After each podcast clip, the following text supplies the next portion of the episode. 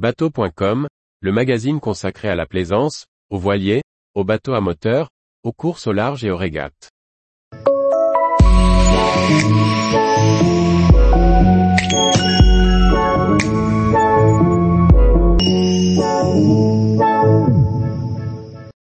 Mon bateau affiche une catégorie de conception à ai-je le droit de partir en transat Par François-Xavier Ricardou. J'embarque sur ce voilier sur lequel est apposée cette plaque. Ai-je le droit de partir traverser l'Atlantique? Oui car le frigo est assez grand? Réponse A oui, sous réserve d'avoir le matériel de sécurité ad hoc à bord Réponse B non, car je n'ai pas huit équipiers disponibles Réponse C. Chaque semaine, nous vous proposons une question sur le permis bateau. Histoire de valider vos connaissances ou bien de découvrir des domaines inexplorés. Cette semaine, nous abordons une question sur l'homologation. La catégorie de conception A, indiquée sur la plaque, signifie que le bateau de plaisance en question a été conçu pour naviguer avec des vents pouvant aller jusqu'à force 9 comprises sur l'échelle de Beaufort et pour des vagues pouvant atteindre une hauteur significative, jusqu'à 10 mètres compris, à l'exception toutefois des conditions maritimes extrêmes telles que les orages, des tempêtes violentes et des tornades.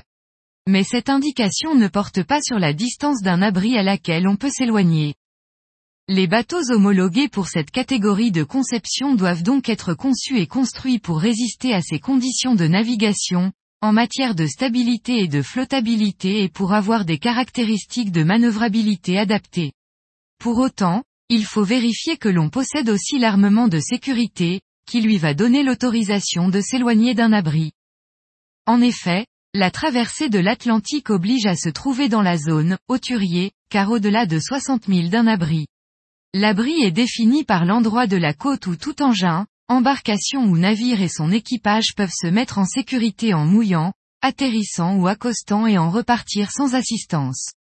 Cette notion tient compte des conditions météorologiques du moment ainsi que des caractéristiques de l'engin, de l'embarcation ou du navire. Dans le cas d'une transat, cela ne porte pas à discussion, vous naviguez dans la zone, hauturier. Dans ce cas, il faut embarquer tout le matériel de sécurité obligatoire, et notamment un radeau de survie adapté au nombre de passagers ainsi que des gilets de sauvetage pour chacun d'eux. Cela passe aussi par du matériel électronique comme une balise EPIRB, une VHF fixe et une VHF portable pour ne citer que les plus importants. Mais outre le matériel obligatoire, il ne faudra pas hésiter à le compléter par du matériel complémentaire et surtout s'assurer que chaque équipier ait la connaissance pour s'en servir. Tous les jours, retrouvez l'actualité nautique sur le site bateau.com. Et n'oubliez pas de laisser 5 étoiles sur votre logiciel de podcast.